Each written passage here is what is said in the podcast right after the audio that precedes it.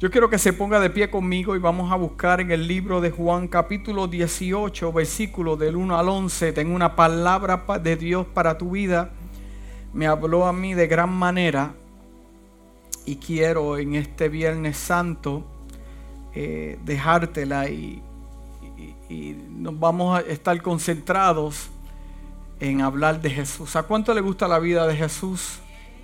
La vida de Jesús, yo creo, eh, Jesús para mí es todo. Jesús para mí es todo. Doy gloria a Dios por las historias de los apóstoles y discípulos. Pero Jesús para mí es todo, mi Salvador. Aleluya. Lo tienen Juan 18, versículo del 1 al 11. Y sea paciente conmigo hoy porque eh, ya son 47 años y como que la mente me está fallando. Y trato de hacer lo que hago con la música, que me memorizo muchas canciones, pero pero he llegado al punto de decir de que somos humanos. somos humanos y ahora pues me veo escribiendo más. Mi esposa me dice, lee más lento. No te comas las comas ni los puntos. Pues como yo he aprendido a someterme, pues lo vamos a practicar así. Amén. ¿Me entiende?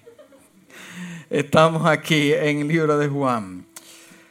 Cuando Jesús terminó de orar, salió con sus discípulos y cruzó el arroyo de Cedrón.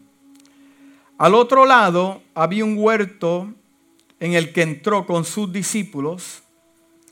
También Judas, el que lo traicionaba, conocía aquel lugar. Mm, tus enemigos parece que conocen el lugar donde usted se pasea. Eh, Conocía aquel lugar porque muchas veces Jesús se había reunido ahí con sus discípulos. Así que Judas llegó al huerto a la cabeza de un destancamento de soldados y guardias, de los jefes de los sacerdotes y de los fariseos. Llevaban antorchas, lámparas y armas. Jesús que sabía todo lo que iba a suceder. Wow, qué tremendo, porque a, Dios nada le sorprende. Le salió al encuentro. ¿A quién buscan? Le, le preguntó. A Jesús de Nazaret contestaron, yo soy.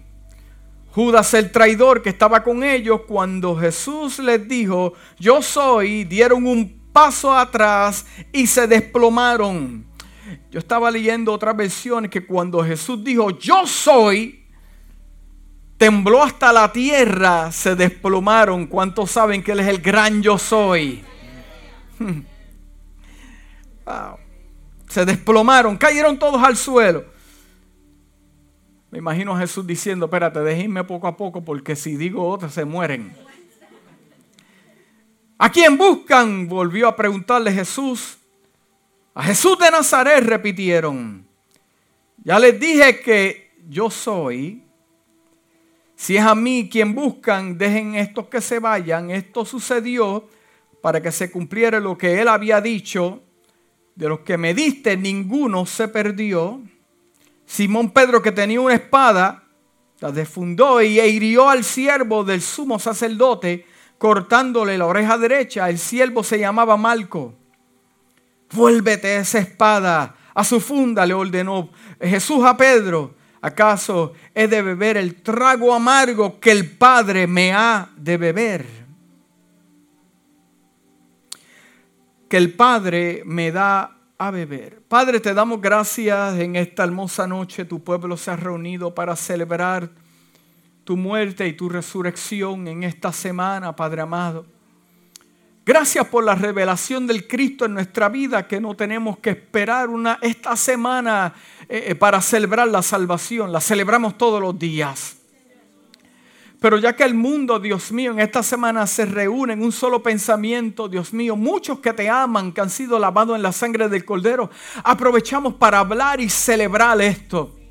Padre amado, yo te pido que toda palabra que se hable de este altar sea con la intención de edificar, traer vidas al arrepentimiento, hablarle a las conciencias, una palabra, Dios mío, que toque el corazón de alguien, Padre amado, y podamos escuchar como testimonio que tú sigues siendo Dios en la vida de aquellos que te necesitan.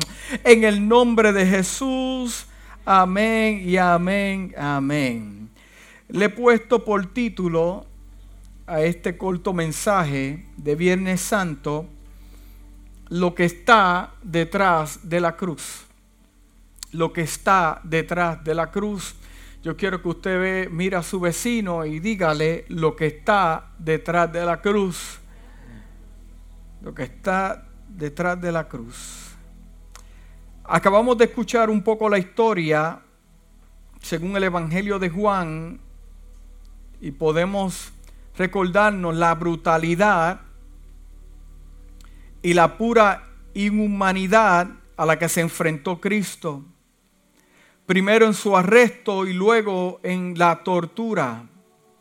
Y finalmente a la larga caminata hasta el Gólgota. Que finalmente llevó a su agonizante, lo llevó a su agonizante muerte. Escuchamos cómo Cristo fue tratado como un criminal como la gente le escupió, se burló. La mayoría estaba ahí para ver un espectáculo. La mayoría de los que fueron fueron a ver un espectáculo para deleitarse en su miseria. Realmente no le importaba quién era. Posiblemente los que él sanó estaban allí. Los que él libertó estaban allí. A los que Él dio de comer, a los que vieron grandes milagros, estaban ahí. No pasa en el día de hoy que Dios nos ha sanado, nos ha libertado en muchas áreas y lo primero que hacemos es huir de su presencia cuando tenemos problemas. Hmm. ¿Quién era Jesús? Para muchos, Él era solo un criminal condenado a muerte al estilo romano. Junto a ellos estaba el sumo sacerdote y el resto de sus enemigos. No solo habían podido unir a la multitud en su contra, sino que sin duda también sintieron satisfacción por haber logrado una gran victoria. Estaban celebrando una gran victoria. El sumo sacerdote, los que servían en el templo, los ayudantes en el templo, los religiosos estaban celebrando la muerte de Jesús, porque para muchos Jesús era una amenaza. Hmm. ¿Le ha pasado a usted que sus enemigos celebran su día malo? Oye, no se sientan para celebrar las victorias. Cuando se enteran que algo pasó, aplauden y te dejan por muerto. Pero se tienen que encontrar contigo en Walmart se tienen que encontrar contigo en, Maracas, en el tapatío, oh sí, eh, yeah, y, tienen que decir, pero este hombre no... Eh, eh, solo había un poco de personas en la multitud que sintieron una compasión genuina y una tristeza, eran pocos. Una tristeza sincera por lo que estaba sucediendo pero incluso ellos estaban eh, intimidados, ocultos, angustiados, atormentados por todo lo que estaba experimentando Jesús en las últimas 24 horas y sin duda estaban asustados y temerosos por sus propias vidas. Sin embargo, el dolor y la tristeza que ya habían soportado no era nada comparado con lo que sintió Cristo cuando lo vieron siendo azotado y soportando una humillación total, pero incluso esto no fue nada comparado con lo que vendría después. La crucifixión no fue un castigo agradable. La crucifixión, repito nuevamente, no fue un castigo agradable. Fue uno de los métodos, escúcheme bien, de pena capital más doloroso, vergonzoso bárbaros que jamás se habían realizado fue lento, crudo, violento, doloroso y espantoso. Después que Cristo fue condenado a muerte, soportó la larga y dolorosa caminata hasta el lugar de la crucifixión con su cruz. Luego pusieron la cruz en el suelo y lo obligaron a acostarse sobre ella. Acostaron la cruz en el suelo y lo obligaron a él a acostarse encima de ella. Escuche bien, quiero darle algunos detalles. Eh, eh, eh, dicen los historiadores que los clavos utilizados en esta tortura medían aproximadamente 7 pulgadas de largo y 3 octavos de pulgada de diámetro. En las muñecas fue clavado y en los pies.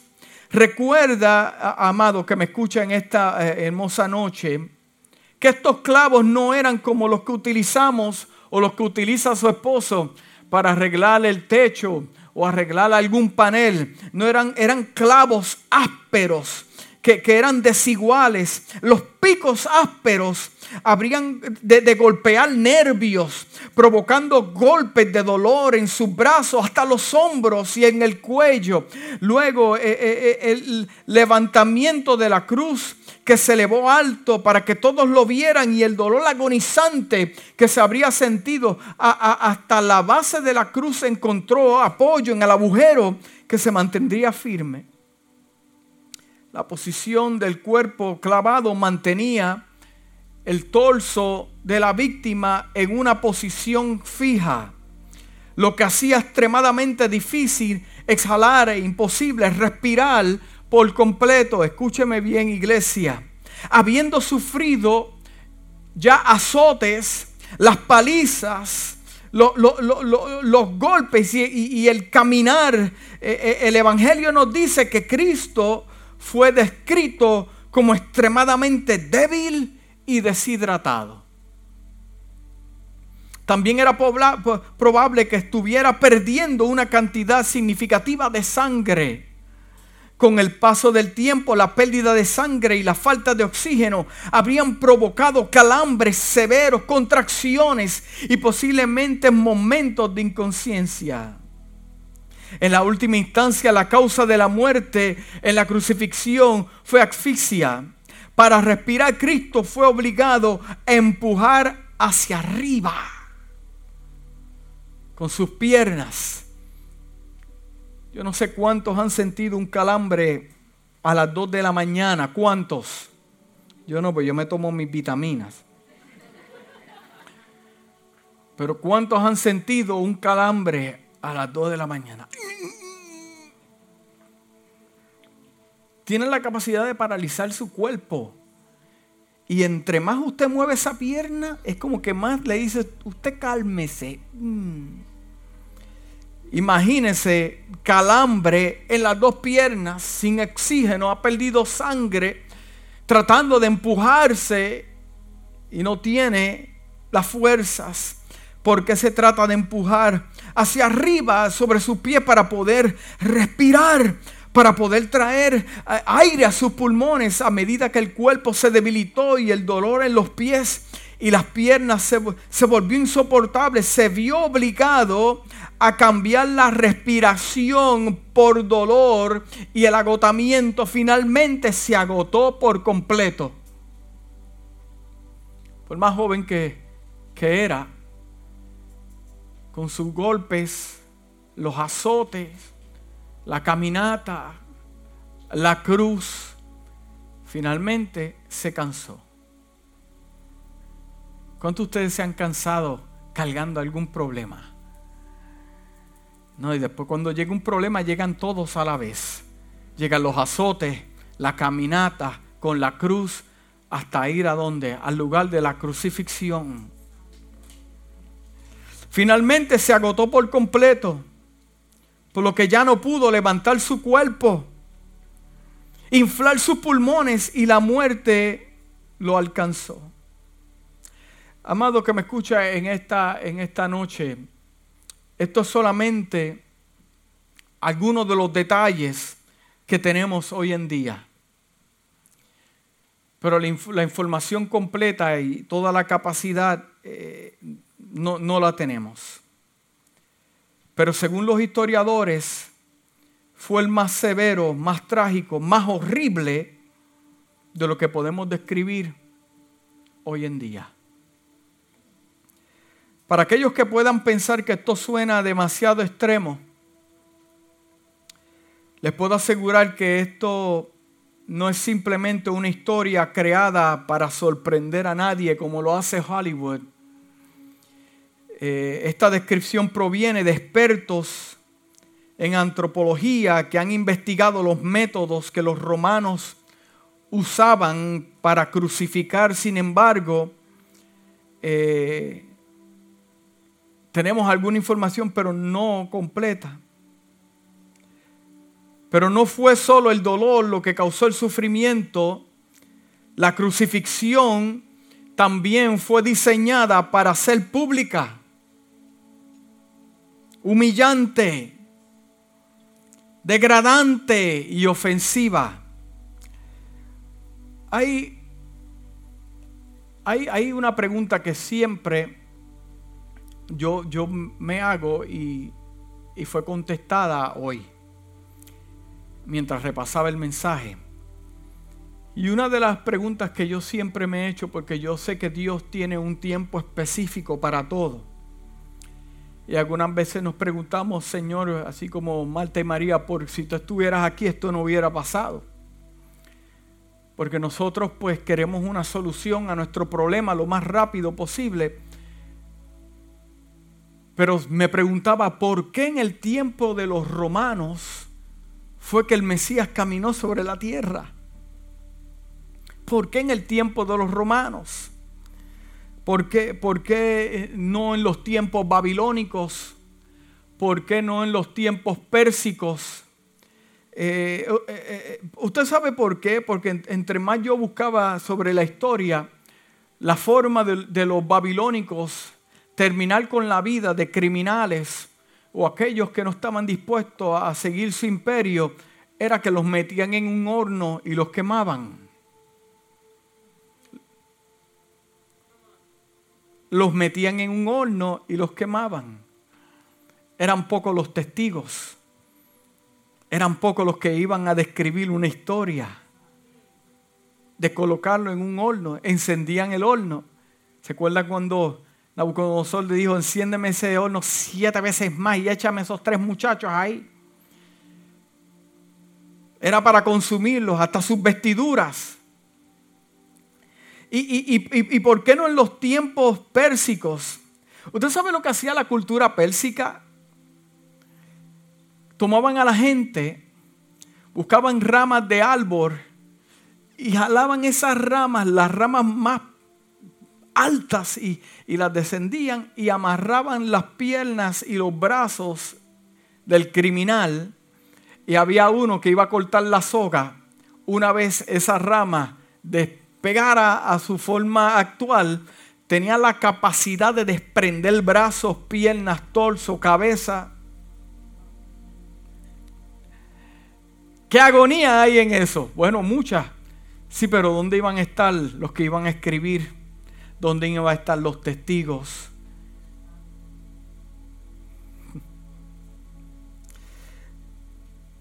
Tenía que aparecer la cruz. Tenía que aparecer la cruz. Porque una de las cosas que yo pude entender es que la cruz tiene la capacidad de exponerte. La cruz tiene la capacidad de exponerte. Ahora yo entiendo por qué el castigo de mi Salvador no podía ser en un horno donde muchos no lo iban a ver. Porque muchas veces mientras esos babilónicos encendían esos hornos solamente lo iban a ver los reyes, los príncipes, los gobernadores, pero no lo iban a ver el pueblo muchas veces. O sea, la idea de esto es que todos fuesen testigos de lo que iba a ocurrir. La cruz no era solo una forma de lidiar con los criminales. era una forma de reprimir a los revolucionarios. En una forma de mostrar lo, absolutamente despreciable que eran y al final eran miserables fracasos. Jesús no fue un criminal. Mi Salvador no fue un bandido que le robó nada a nadie. Jesús fue un revolucionario que llegó para revolucionar el sistema religioso que había tomado dominio de, de los huérfanos, de las viudas, de lo que realmente Dios quería hacer. Fue un revolucionario para aquellos que ya no tenían presencia. ¿Cuántos revolucionarios hay en la casa? Hermano, lo que no me quiero desviar el tema, estoy ahí, pero déjeme decirle algo que lo que Dios está buscando son revolucionarios. Porque de igual manera que el enemigo expone tu pasado y tus debilidades, ahora yo entiendo por qué yo tengo que llevar una cruz todos los días, porque la cruz me ayuda a exponer lo que la muerte, mi pasado, y también me ayuda a exponer lo que Dios está haciendo, que la, la cruz no me detuvo Vamos a llegar ahí, no me, no me quiero emocionar mucho. Es muy difícil, escuche bien, mantener su dignidad cuando estás clavado en una cruz, desnudo y en agonía. Y te dejen morir una muerte prolongada a la vista de todos. Y no hay nada que puedas hacer. Una vez estás ahí, la muerte es inevitable. Y sin embargo, esta es la forma en que Dios elige revelar su máxima gloria al tomar este sufrimiento, humillación y maldición sobre sí mismo. Fue la razón por lo, por lo que se hizo humano para ir a la cruz. La cruz es donde encontramos la máxima exhibición de la gloria de Dios. Este lugar de, de, humillación es el lugar donde Dios revela más plenamente su amor, su misericordia y su gracia. Es en la cruz donde obtenemos una comprensión completa de quién es Jesús y por lo tanto quién es Dios su Padre y por eso vemos en este acto que se muestra la máxima gloria de Dios. Pero, pero ¿por qué en este acto y en otros no? Seguramente los grandes milagros, la transfiguración, la resurrección o la ascensión habrían sido donde la gloria de Dios se mostró a su máxima expresión, pregunto en esta mañana. Pero sin, en esta noche, pero sin embargo en realidad el hecho de que la cruz tuvo que ser soportada nos muestra la naturaleza profunda de nuestro Padre amoroso. La cruz, más que cualquier otro evento, incluso la resurrección, nos muestra quién es Dios y cómo es. La cruz nos muestra cuán lejos está dispuesto Dios a llegar y encontrarse contigo. El amor que Dios nos tiene la humildad es la máxima expresión de amor. La cruz era parte de la forma en que Dios trataba con el pecado de manera objetiva. Se trataba de enfrentar la realidad y las consecuencias del pecado y lidiar con ellas. Pero en la parte más baja, más dolorosa y, degradante, el proceso también fue una demostración del amor de Dios nos mostró todo el alcance de su amor, yendo hasta el final por nosotros. Esto significa que Dios nos revela su gloria, que Jesús se quedó en la cruz por nosotros y esto solo puede tener sentido para nosotros. Jesús era un hombre simple. Jesús era un hombre simple fue atrapado a través de una traición y la multitud se agitó para alentar a las autoridades. no sé si a ustedes le ha pasado, yo mientras estudiaba esto, que toda nuestra vida, todo lo que nos pasa como hijo de Dios, nos podemos identificar con Jesús. Una de las cosas que yo me identifico con Jesús, una de las cosas, porque me identifico en muchas, es cuando das todo tu amor o todo lo que tienes en poder para darlo y nunca es suficiente. ¿Le ha pasado a usted? Que usted da fidelidad y lo que recibe es traición. Que da amor y lo que recibe es odio.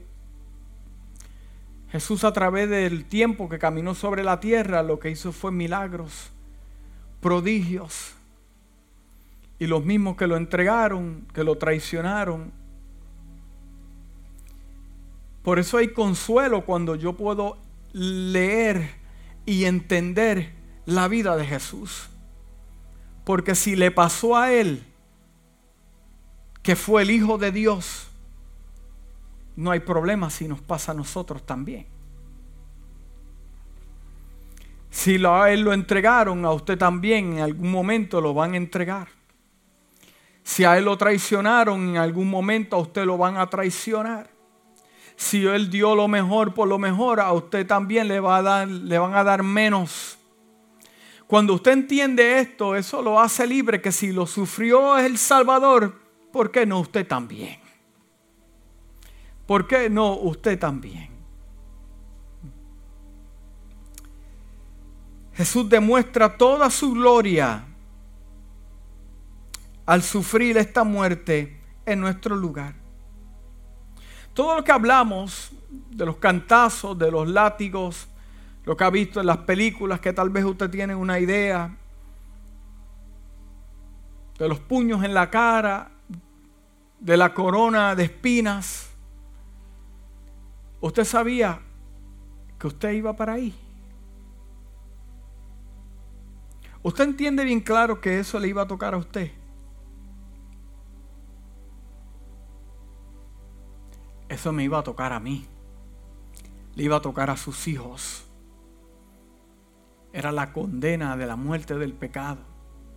Y por, e, por eso hoy estamos contentos celebrando la gracia y la misericordia de Dios que Jesús tomó ese lugar que me correspondía a mí, a mis hijos. Pero gracias a Jesús que llegó a tiempo cuando dicen amén.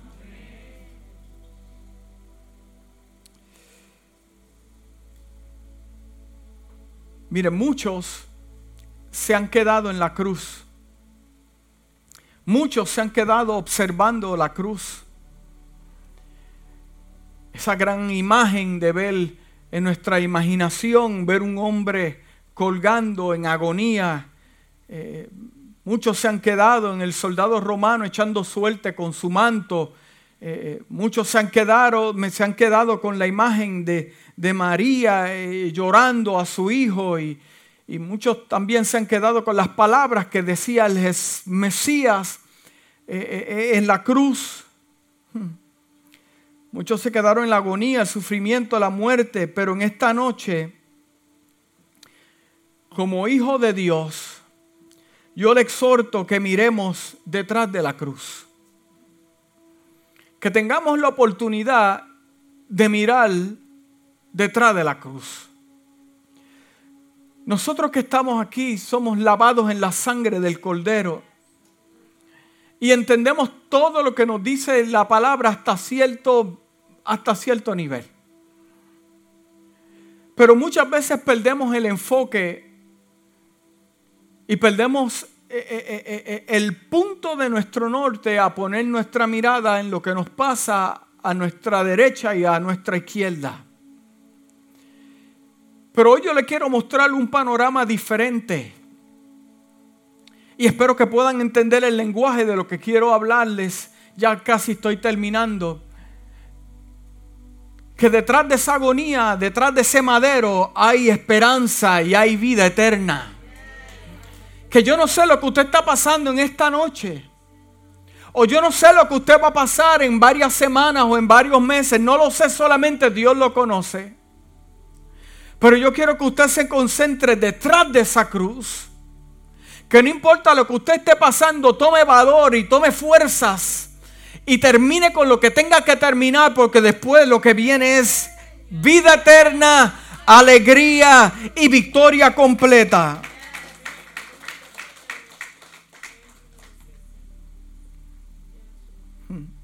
En, esa en, esta, en esta noche, eso que le estoy hablando me da una lección a mi vida. Y yo espero que también sea una lección para usted también. Que aunque pasemos lo que pasemos y tengamos que tomar nuestra cruz, nuestra cruz día a día, lo que viene detrás es la recompensa que ya está determinada por Dios. Escucha bien eso bien claro. Ya está determinada por Dios, ya está firmada, tiene el sello divino del cielo. Escúchame bien, iglesia. Si continúas mirando al cielo, a lo que dijo Dios, no solamente en esta palabra, lo que te habló a ti, sigues fiel caminando en obediencia, cumpliendo con tu asignación y tu llamado, y el propósito es cuestión de tiempo que tengas tu recompensa y muchos serán testigos porque de la igual manera que fue expuesta tu prueba, también va a ser expuesta tu victoria. Es cuestión de tiempo. Mira lo que dice Juan capítulo 16 y versículo 33. Dice, estas cosas os he hablado para que en mí tengas paz, para que en mí, en Dios, en Jesús, en lo que Él alcanzó, en el precio que Él pagó. El precio no fue en vano. Y tengo noticias para usted en esta noche. Él no va a morir por segunda vez. El precio fue pagado. That's it. It's done. Completo es. Consumado es. Estas cosas es para que, que os he hablado, para que en mí tenga paz. En el mundo tendréis aflicción, pero confiar, yo he vencido al mundo. Él venció al mundo. Mira lo que dice la versión voz eh, eh, en inglés traducida al español. Les he dicho estas cosas para que estén sanos físico y mentalmente sano físico y mentalmente para que tengan paz. Entiende, en este mundo estarás plagado de tiempos de angustia, pero no debes temer. He triunfado sobre este orden mundial corrupto.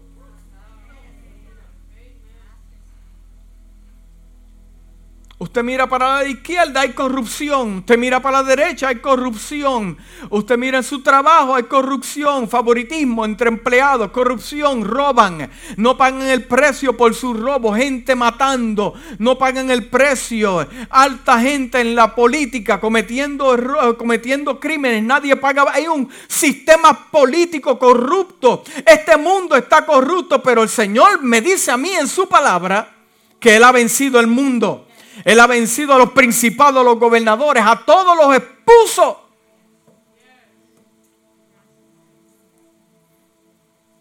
El libro de Juan capítulo 14 versículo 27 dice, la paz os dejo, mi paz os doy. Yo no la doy como el mundo la da. No se turbe vuestro corazón ni tenga temor. No se turbe vuestro corazón. En la versión Passion dice, os dejo el regalo de la paz, mi paz. No el tipo de paz frágil que te da el mundo. Hmm. Sino mi paz perfecta. No cedan al miedo ni se aflijan en su corazón. En cambio, sean valientes. ¿Cuántos valientes hay en la casa? ¿Cuántos valientes hay en la casa? Déjeme decirte que en esta celebración yo llegué a celebrar que la cruz no es el fin. Yo llegué en esta noche para celebrar con usted que la cruz no es el fin, es el principio de grandes cosas. Por eso su cruz, su enfermedad, su problema no es el fin de su vida, es el principio de la gloria de Dios en su casa, en su familia, en todo lo que usted haga. Gloria al eterno, que aunque el mundo te ve la cruz y dice no vas a durar, pero Dios dice están engañados si supiera lo que viene. Viene gloria sobre su casa y lo suyo.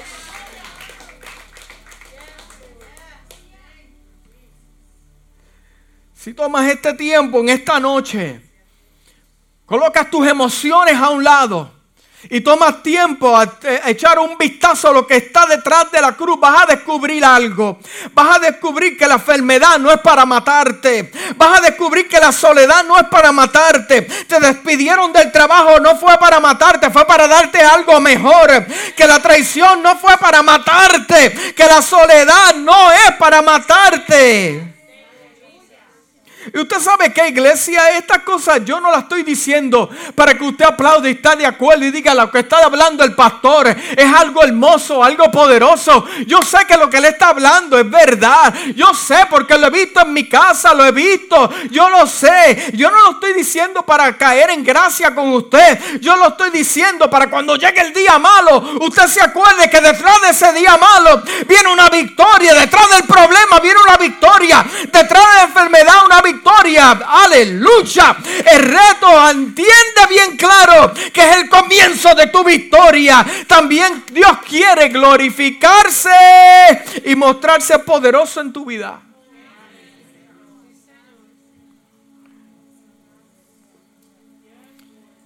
No todo termina con la cruz. I know you're having a hard time. Estás pasando un tiempo difícil en tu vida. Pero Dios te da esta palabra que la victoria ya está marcada para ti.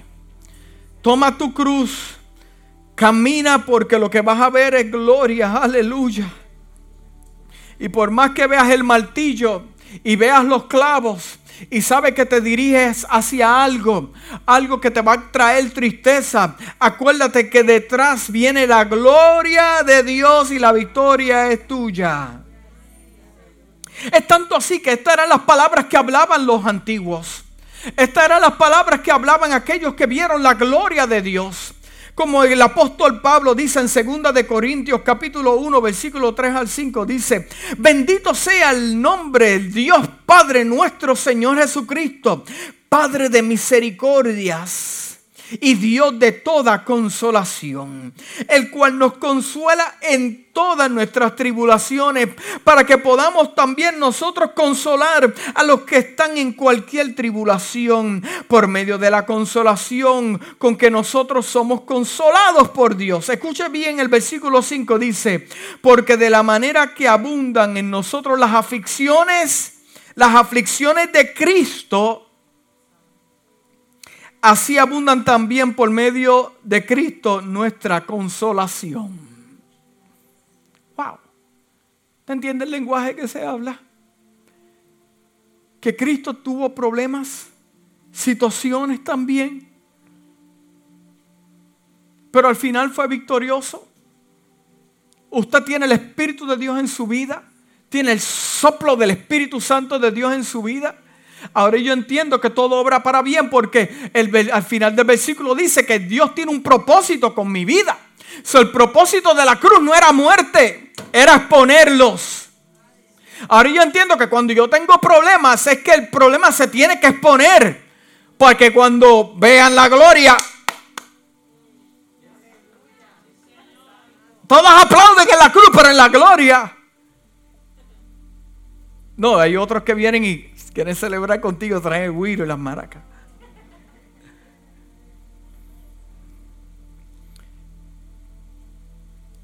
Termino con este versículo que dice, Hebreos 12, capítulo 2. Fijemos la mirada en Jesús, el iniciador y perfeccionador de nuestra fe. Mm, el iniciador y perfeccionador de nuestra fe, quien por el gozo que le esperaba, soportó la cruz, por el gozo que le esperaba. Yo le pregunto en esta noche, ¿usted sabe lo que le espera? ¿Usted sabe lo que le espera? Usted sabe que su trabajo no es en vano. Mi trabajo como, como obrero del Señor no es en vano. La recompensa me espera. La recompensa lo espera. Esa noche que usted no sabe qué hacer, que no puede dormir de la desesperación o porque no sabe lo que va a traer el mañana. Usted piensa que eso es en vano y Dios no lo está viendo y Dios no le va a hacer justicia. Pero cuando ese capítulo bíblico eh, eh, se hace realidad en mi vida, es por, por lo que le pasó a Jesús. Porque Él pagó el precio, porque Él sabe hacia dónde se dirigía. Ahora, la pregunta es, ¿usted sabe hacia dónde se dirige? Hay muchos cargando una cruz y no saben hacia dónde se dirigen. No tienen la dirección no tienen la claridad. La cruz le hará sentido. Los golpes, los sufrimientos, la traición, cuando usted está claro lo que le espera. Porque si yo estoy claro que lo que me espera es una recompensa por ser siervo del Señor, eso me da fuerza suficiente para continuar con mi cruz. Así que yo le solto en esta noche a estar claro para qué usted está aquí, para que usted carga la cruz, eh, para que usted entienda que todo lo que le llegue a su vida es para Dios glorificarse y las cosas no se van a quedar así. Las cosas, Dios va a traer un cambio en su vida, es cuestión de tiempo, hermano. Pero me gusta como el autor de Hebreos explica esto que dice, fijemos la mirada en Jesús lo que él pasó, lo que él sufrió y entiende que él pudo soportar todo eso porque él sabía la gloria que le esperaba. ¿Lo entendió? Él sabía la gloria que le esperaba. Usted tiene promesas del Señor. Hay más de cuatro mil promesas en esta palabra para usted, para sus hijos. Las cosas no se van a quedar como usted piensa que se van a quedar. Las cosas van a venir un de repente en tu vida que no te imaginabas cómo llegó, pero el de repente de Dios va a tocar tu vida. En esta hora no tiras tu cruz, continúa caminando, pero siempre observa detrás de la cruz que lo que te espera es triunfo y victoria.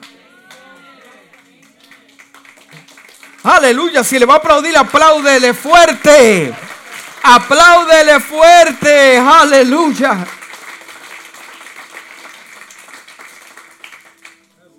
Dice, por el gozo que le esperaba, soportó la cruz, soportó la cruz. Menospreciado, menospreciando la vergüenza que ella significaba. Y ahora está sentado a la derecha el trono de Dios. Y ahora está sentado a la derecha en el trono de Dios. La tierra fue testigo de los huecos en su mano. Y el cielo también es testigo de los huecos en su mano hechos por los clavos. No solamente la tierra tenía que ver la exposición de una cruz, el cielo también. Los seres que habitan en el cielo también tenían que verlo.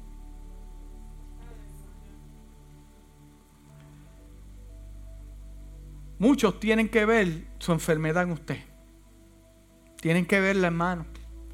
Otros tienen que ver el sufrimiento en su vida. Lo tienen que ver. Tienen que ver la traición en su vida. Muchos lo tienen que ver. Lo que usted está pasando. Muchos lo van a ver. Pero también ellos mismos van a ver la victoria. Padre, en esta hora yo te doy gracias porque como iglesia nos unimos en una sola mente y poniendo al lado, Dios mío, el problema, la situación, el reto, Padre amado, miramos detrás de la cruz que lo que nos espera, Padre amado, está determinado por el cielo, no determinado por los hombres. ni lo que quiera hacer el enemigo en nuestras vidas. Gracias que nuestra vida está escondida en ti, oh Dios. Nuestra vida. Enséñanos, Espíritu Santo, a poder mirar detrás de la cruz. No ver lo que el enemigo está haciendo o quiere, o quiere hacer, sino que podamos ver lo que ya tú tienes predestinado para nuestra vida y para tus hijos. En esta hermosa noche yo te pido paz, que tú des paz a esta casa, Dios mío, entendiendo que la muerte en la cruz no fue en vano. Tú estás con nosotros. Nos da paz, no como el mundo la da, la das tú, oh Dios.